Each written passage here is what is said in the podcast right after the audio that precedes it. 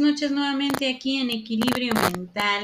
Hoy 6 de octubre, listos para comenzar con nuevas cosas, con nueva actitud, con un sentido de idealización por nuestras emociones y por nuestro control y también por nuestra estabilidad.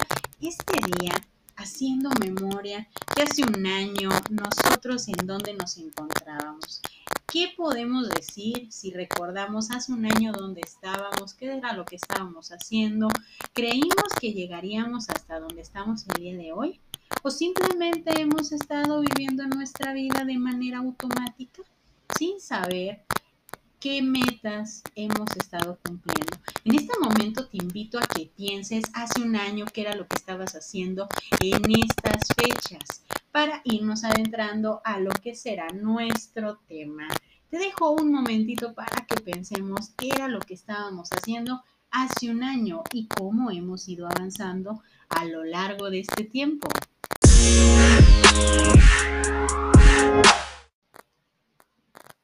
¿Qué fue lo que te contestaste? ¿Te gustó recordar hace un año qué era lo que estabas haciendo por estas fechas?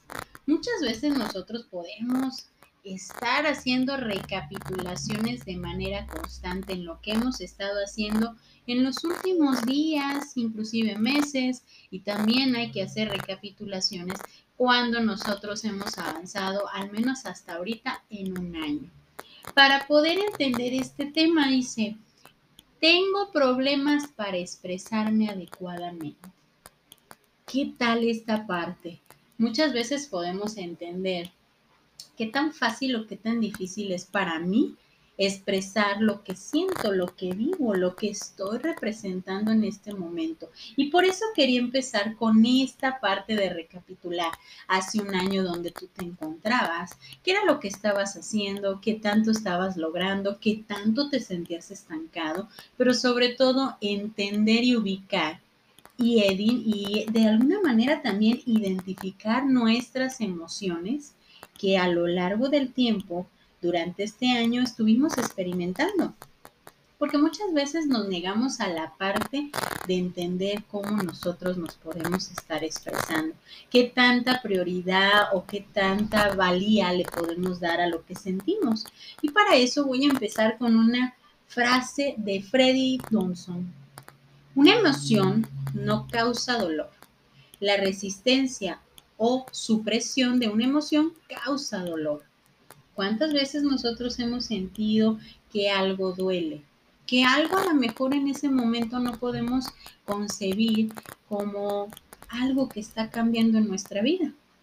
¿En qué momento crees que es más difícil darte a entender sobre algo que está pasando en tu vida? ¿En qué momento?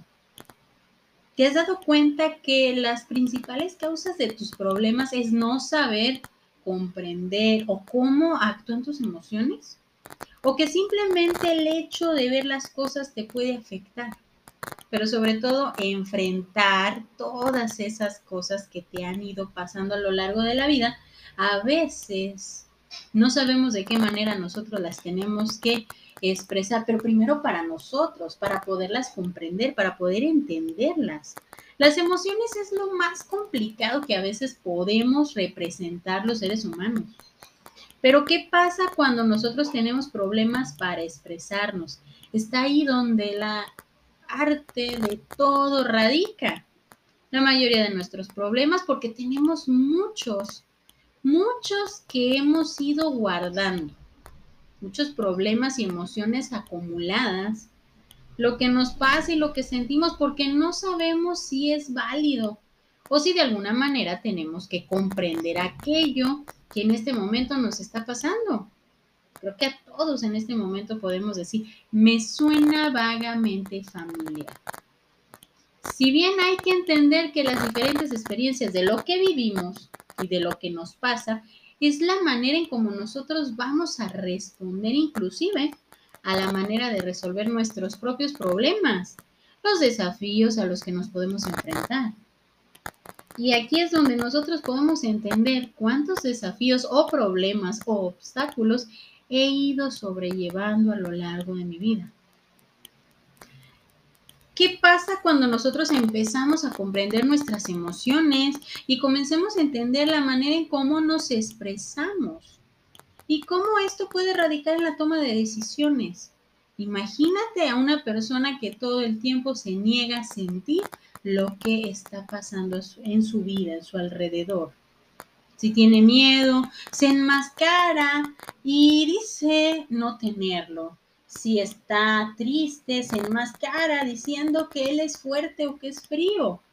Y te das cuenta que es una persona que simplemente no sabe expresar lo que está sintiendo y que lo va a llevar a tener muchos problemas para tomar decisiones, para poder expresarse, para poder encontrar explicaciones a lo que le está pasando en ese momento. Tenemos que darnos una pequeña pausa, entender qué es lo que está pasando en este momento para que de alguna manera nosotros podamos primero ubicar esa emoción. La ubicación es lo más importante en las emociones. Tenemos que ver qué es lo que más trabajo nos cuesta expresar para poder llevar a cabo ese sentido de, de resolver y comprender. Porque a veces la parte más difícil de comprender nuestras emociones o de saber expresar las emociones es así, con nosotros, con nosotros mismos tendemos a minimizar lo que está pasando en el momento, tendemos a tarde el momento que estemos experimentando, porque pensando que de esa manera se va a resolver. Lo dejo para después, ahorita no quiero sentir, me niego a empezar a darme cuenta que de mí depende la manera en cómo yo puedo expresar, pero para resolver lo que en ese momento estoy sintiendo. Entonces, necesariamente todos tenemos que pasar por ese momento caótico que no sabemos comprendernos inclusive y que es válido también decir en este momento no sé qué es lo que siento, no sé qué es lo que me pasa, pero simplemente darte esa pequeña pausa para entender que en ese momento no tienes respuestas, que te sientes confundido, que te sientes enojado, que te sientes nostálgico, pero le estás dando pie a poder expresar lo que tú estás sintiendo en ese momento.